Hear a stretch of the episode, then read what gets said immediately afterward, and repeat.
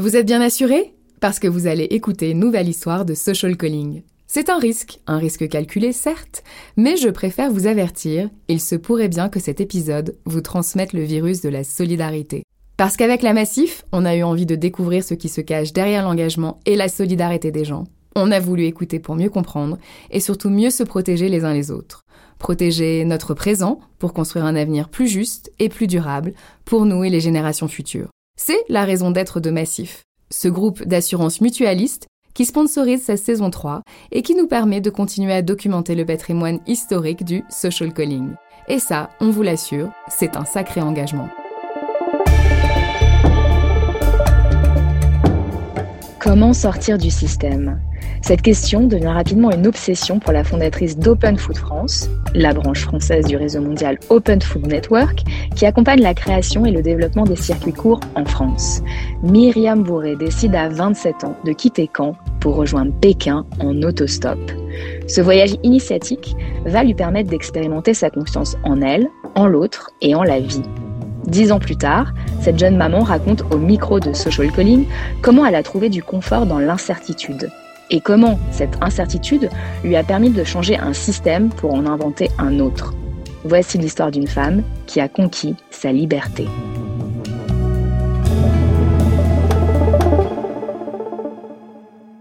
C'est vraiment à travers la rencontre que je me suis découverte. À travers la rencontre de l'autre, dans mes interactions à l'autre, de voir comment je réagissais, de voir ce qui venait me chercher à l'intérieur, ce qui venait me tendre, et de partir seule en voyage, ça m'a vraiment fait grandir sur cette dimension-là aussi. Il y a un grand voyage qui m'a, j'en ai parlé comme d'un voyage initiatique où euh, j'avais envie avant de partir en fait de euh, d'expérimenter ma confiance en la vie, ma confiance en l'autre, ma confiance en moi et euh, de me sentir petit moustique au milieu de l'immensité de la nature, de comprendre aussi d'aller voir ces pays qu'on disait être des pays sur des régimes plus autoritaires, de, de, voir en fait comment les gens vivaient si vraiment c'était si différent, et puis de voyager lentement pour sentir que j'étais pas si éloignée de quelqu'un qui habite en Chine. Et en voyageant lentement, on sent pas cet écart euh, de culture, on sent beaucoup moins en fait quand on voyage lentement. Euh. Donc je suis partie en stop vers Pékin, depuis la Normandie, depuis Caen, où j'habitais du coup à, à ce moment-là. Et euh, donc j'ai fait du stop jusqu'à Saint-Pétersbourg et après j'ai pris le train, le transsibérien, en Mongolie, je suis partie marcher seule pendant trois semaines. J'ai des souvenirs incroyables de, rencontres. Je faisais du couchsurfing, donc du matin au soir, je savais pas où j'allais dormir le soir. J'avais pas du tout organisé mon voyage. Je savais, je partais avec une idée de je vais, je vais vers Pékin, mais j'aurais pu atterrir à Vladivostok. En fait, j'avais pas de billet d'avion retour. Voilà, j'ai vraiment vécu cette confiance dans le, fait de faire du stop. je me souviens avant de partir, je me suis dit est-ce que je prends une bombe lacrymo ou pas?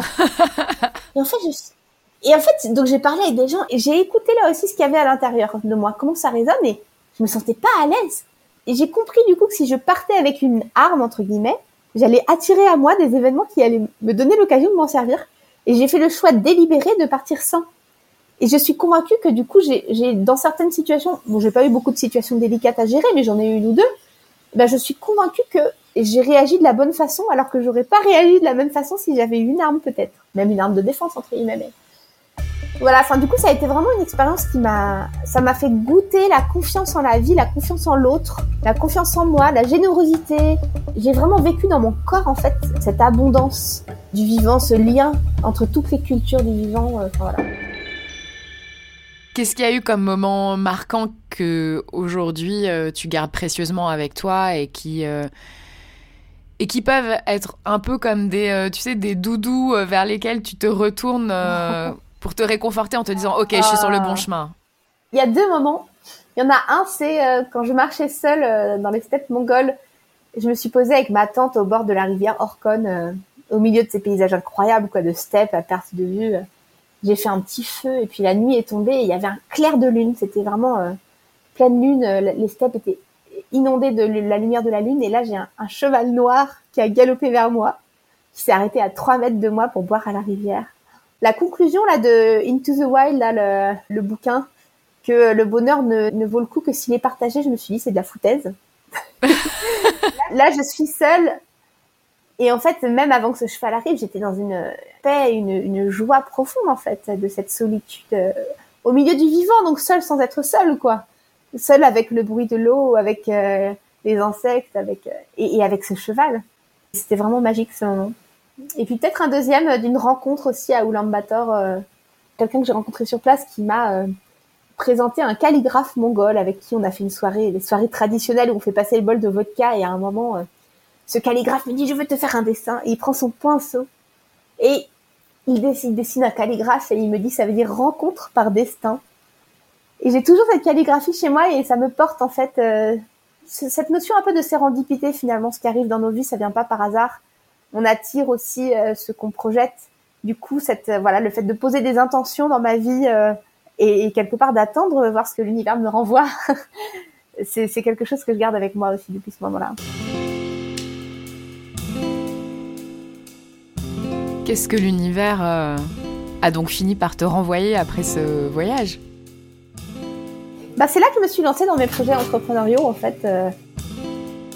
Et après ça, du coup, j'ai rencontré euh, ceux qui travaillaient autour de l'alimentation, les modèles d'alimentation partagée, les groupements d'achat, les circuits courts, les plateformes qui permettaient de s'organiser pour penser d'une autre façon la distribution alimentaire, sortir des, grands groupes de distribution qui décident en fait de qu'est-ce que mangent les gens. Et donc, je me suis engagée dans une communauté qui s'appelle Open Food Network, qui est un projet qui est né en Australie.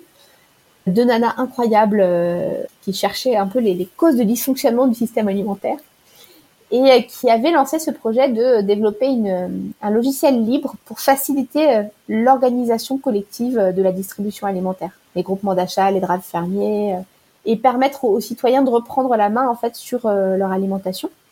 Et aux producteurs aussi de plus dépendre des grands groupes pour distribuer leurs produits.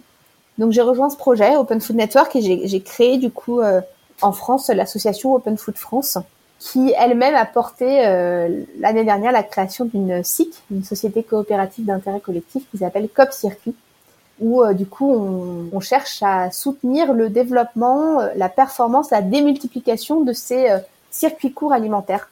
Comment est-ce qu'on passe en fait d'un système hyper centralisé où il y a quelques gros producteurs et gros distributeurs qui contrôlent tout le système à un système beaucoup plus décentralisé où euh, il y a plein de petits producteurs partout, plein de, petits groupements d'achat, de petits euh, distributeurs qui connectent localement des producteurs et des mangeurs.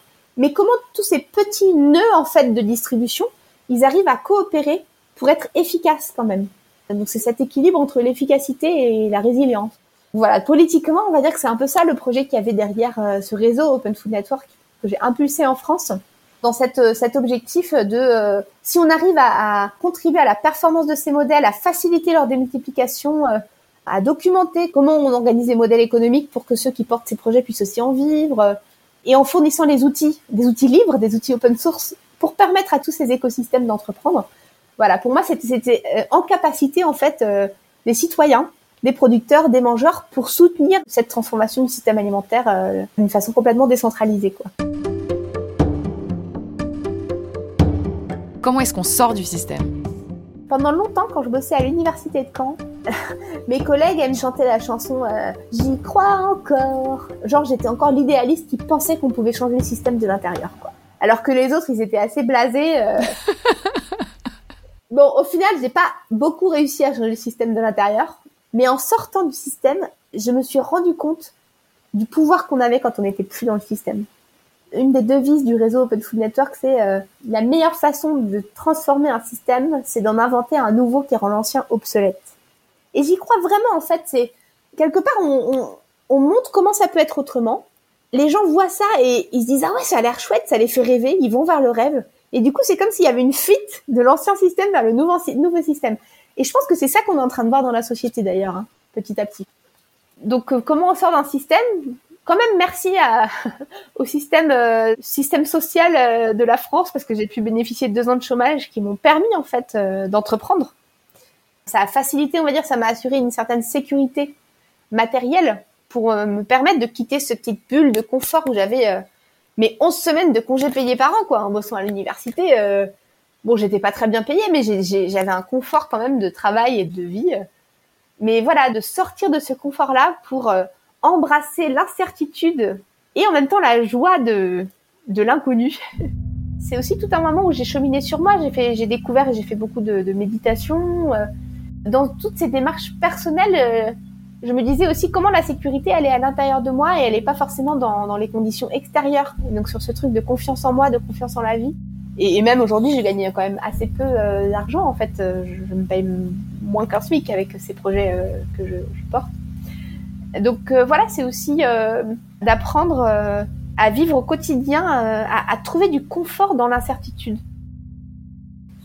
Et donc moi j'ai voilà j'ai fait aussi ce chemin intérieur de réapprendre à être bien au milieu de l'incertitude et, et, du chaos, euh, du chaos de l'incertain quoi, de l'imprévu et de l'embrasser. Comment est-ce qu'on trouve du confort dans l'incertitude? Bah pour moi c'est une démarche intérieure. C'est euh, c'est à la fois une démarche intérieure et puis c'est une démarche de partage aussi. C'est un peu paradoxal. En parlant du coup des idées, des projets, de, de cette vision politique euh, qu'on défendait dans, via Open Food Network et en en entendant que ça parlait aux gens, que ça les interpellait, leur retour positif, euh, je sentais que c'était une voie qui allait me permettre aussi. J'avais confiance que j'allais trouver un moyen, qu'on allait trouver des financements. Euh, à la fois, c'était m'apaiser à l'intérieur et en même temps, bah, continuer à partager, à œuvrer à l'extérieur. Est-ce que tu veux toujours sauver le monde? Ah non, j'ai cheminé depuis, j'ai compris qu'on ne sauve pas le monde. que le monde, il se sauve de lui-même quand chacun se sauve lui-même. en fait, si chacun travaille à son niveau, à sa propre échelle euh, individuelle, si chacun se sauve, euh, le monde, il change tout seul. Si chacun change, le monde, il est fait d'une somme d'individus. Donc, si les individus changent à l'échelle individuelle, et tout ce qu'on peut faire, c'est en étant soi-même euh, l'exemple de ce qu'on veut voir dans le monde, en incarnant nos valeurs, tout ce qu'on peut faire, c'est d'inspirer, et du coup de d'être cette petite lumière qui va faire qu'un autre a envie aussi euh, d'être l'exemple de ce qu'il veut voir dans le monde. Et, et, comme ça je pense que c'est comme ça qu'on change en fait. Maintenant je, je je suis sortie de ce mythe un peu de, de l'enfant sauveur euh, voilà qui vient de ma propre histoire familiale et tout aussi hein. si je te dis le mot mutualisation qu'est-ce que ça t'évoque? Travaillant sur les communs ça évoque beaucoup de choses Ce que j'aime dans cette approche de mutualisation, c'est que c'est pas, c'est pas centralisé. C'est pas le bon père de famille qui dit euh, à tous ses enfants ce qu'il faut faire. Dans la mutualisation, chacun reste souverain et choisit de partager une ressource. Choisit euh, de, de mutualiser quelque chose parce que ça fait sens.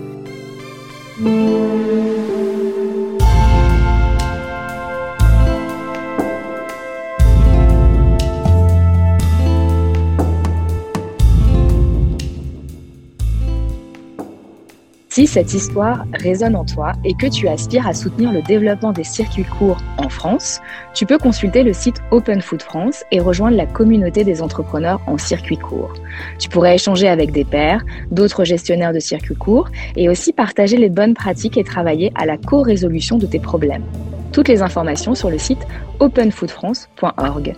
J'espère que les histoires de social calling continuent de t'inspirer et te donnent envie de te jeter à l'eau, de sauter dans l'inconnu et peut-être de partir en autostop pour écouter ta petite voix intérieure qui te murmure Vas-y, plaque tout et change de vie.